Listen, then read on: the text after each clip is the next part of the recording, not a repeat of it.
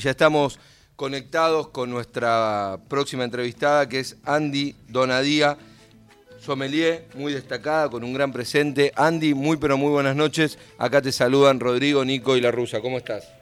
Hola, ¿qué tal? Buenas noches. Bueno, muchas gracias por llamarme, por convocarme.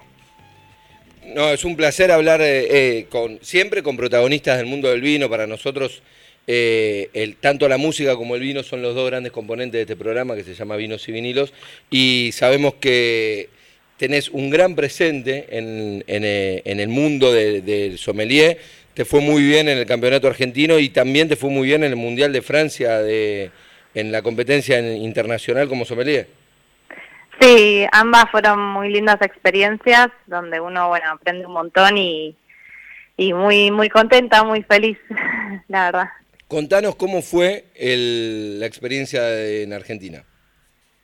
Em, bueno, en Argentina creo que fue la última edición, fue la, novena, así que hace bastantes años que se organiza un concurso para elegir al mejor sommelier del país que lo organiza la Asociación Argentina de Sommeliers.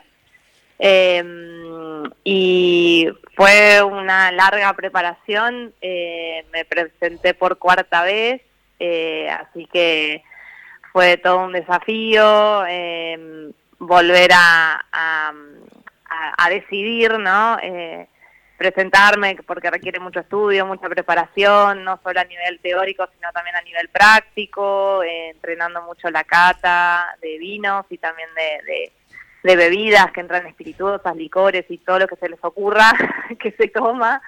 Eh, uno tiene que entrenar, así que fue fue muy desafiante porque ahora también soy mamá eh, de, una, de, una, de una beba pequeña, así que también se me sumaba eso. Y, mm, y bueno, fue una alegría enorme eh, porque después de, de cuatro intentos logré, digamos, en esta edición, sinceramente ya quería ganar, tenía como ese anhelo y bueno, por suerte se me dio. bueno, no por suerte, o por, por mucho esfuerzo, pero, pero bueno, eh, logré ese primer puesto.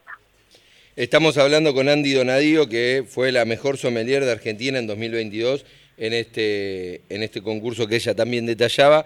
Y la pregunta, Andy, es, ¿cómo es el concurso en sí? Para aquellos que tal vez no conocen tanto, que no conocemos tanto, ¿cómo es el concurso? ¿Cómo, cómo son las eh, los distintos momentos, eh, las distintas etapas?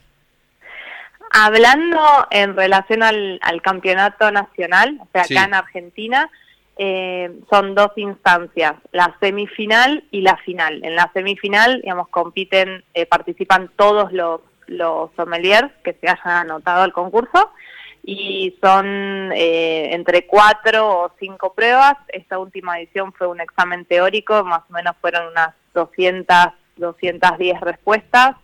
Después una cata ciegas de vinos, eh, que tiene que ser en otro idioma que no sea el, el, nativo. Eh, y la Asociación Internacional de Sommeliers maneja tres idiomas oficiales, español, inglés o francés. Entonces, en nuestro caso, podías elegir en inglés o en francés una de las catas la tenías que hacer en, en español y la otra en inglés.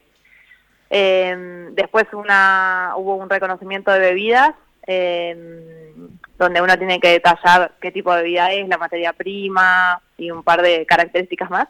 Y después hubo una prueba de maridaje en esta ocasión, donde te daban dos vinos y un producto, entonces uno tiene que detallar ese producto y después eh, catar muy rápidamente los vinos y elegir cuál es la opción que queda mejor y la última prueba fue una prueba de servicio que este año fue, eh, bueno, una situación, digamos, de restaurante eh, y habría que abrir un espumante. Esta prueba puede variar, puede ser abrir un tinto, un blanco, decantar un vino. Eh, bueno, esas fueron las, las pruebas de la semifinal. Y después los tres mejores puntajes pasan a la final.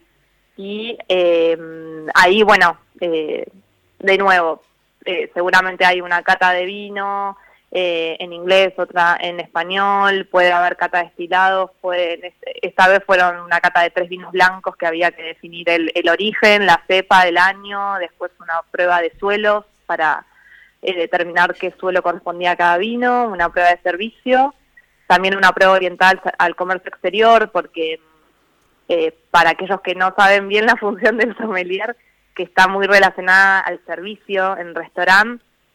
También el sommelier puede trabajar en una vinoteca, puede trabajar en una bodega, puede trabajar en el área comercial, en el área de marketing, eh, porque la función, digamos, como primaria del sommelier es, es, ser el comunicador del vino. Somos el enlace de, la bodega con eh, el consumidor final. Entonces, hoy en día en Argentina hay un campo laboral muy amplio y ya desde hace dos o tres ediciones en el concurso se incorporó una prueba de comercio exterior donde uno, bueno, tiene que defender, por ejemplo, no sé, importar un vino espumante a de California. Entonces uno tiene que como, desarrollar y explicar y argumentar cómo puede ser eso posible. Y si no me olvido ninguna prueba, creo que nombré todo. No sé, las pruebas más o menos uno tiene una idea, pero eh, la realidad es que en cada año existe ese factor sorpresa que hay algo nuevo siempre. Y en febrero, hace muy poquito, estuviste también en la competencia internacional en Francia. Sí, sí, eso fue como, eso fue una chapa en realidad, porque Valeria Gamper, que es la ganadora de Mejor Sommelier Argentina eh, del, del 2019, ella ganó el campeonato continental, o sea, ganó Mejor Sommelier de América en el año, en febrero del 2022, y eso habilitó a que al ser la, campeona continental se habilite una plaza más para ir al mundial. Así que gracias a eso es que mm, pude viajar y bueno, y sumar una experiencia internacional que fue la primera vez que, que yo participé y eso, bueno, es, es un montón porque de cada competencia, de cada instancia uno saca un montón de aprendizaje, que eso es es fundamental, digamos, de cara al futuro. Y contanos acerca de tu proyecto Tinte Vinos.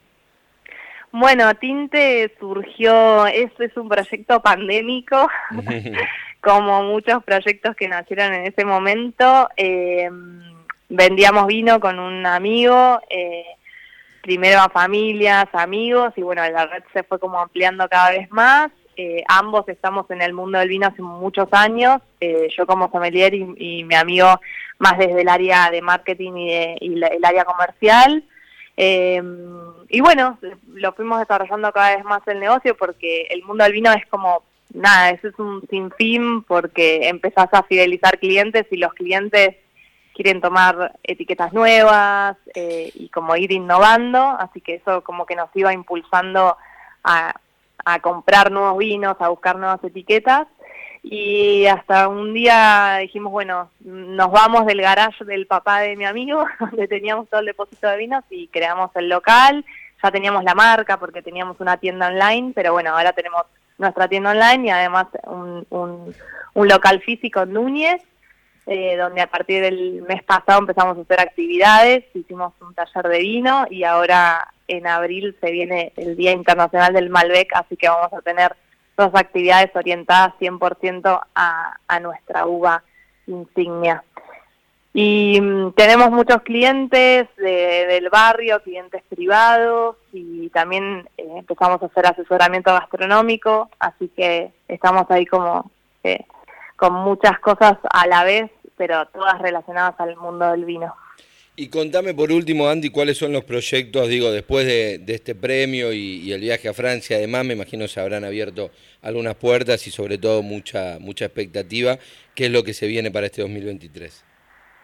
Y mm, para este año eh, quiero seguir eh, proyectando eh, Tinte, que para mí es, al ser mi proyecto personal, es súper importante el premio da mucha, da mucha visibilidad eh, en, el rubro, la verdad es que, te da mucho prestigio también, pero es eh, uno, digamos, tiene el título no solo de Mejor Familia de Argentina, sino como de, abanderado, ¿no? De, eh, representando al país, entonces eso yo me lo tomo con mucha responsabilidad porque también es como que represento a todos los, a todos los familiares del país Así que lo que quiero es seguir desarrollándome, seguir capacitándome em, y, bueno, llevar la bandera del vino argentino, que es nuestra vida nacional, eh, y seguir comunicándolo, como vengo haciendo desde hace muchos años.